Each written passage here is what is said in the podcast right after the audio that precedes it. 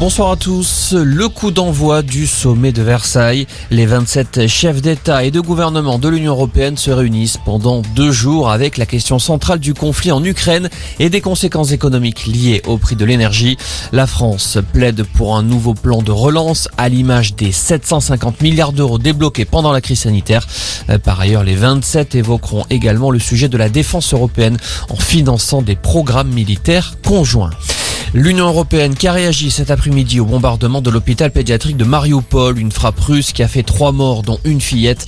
Le chef de la diplomatie de l'UE, Joseph Borrell, parle de crimes de guerre odieux.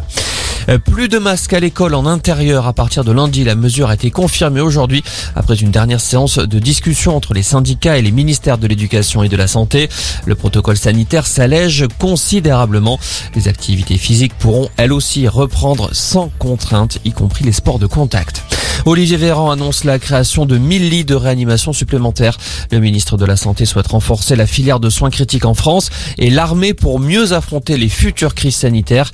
Ces nouveaux lits commenceront à être déployés l'an prochain. Olivier Véran a également confirmé une prime de 100 euros pour les infirmières en réanimation.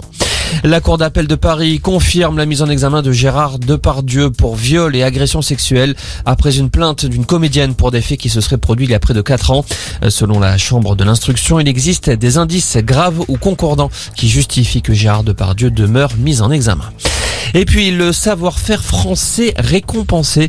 La cérémonie des Pégases organisée ce soir met en lumière les jeux vidéo conçus dans l'Hexagone. Pour cette troisième édition, c'est à Paris, à la Cigale, que les prix seront remis aux jeux qui ont marqué l'année. Pour l'occasion, la ministre de la Culture, Rosine Bachelot, et le secrétaire d'État au numérique, Cédric O, seront présents. Voilà pour l'essentiel de l'actualité. Passez une excellente fin d'après-midi.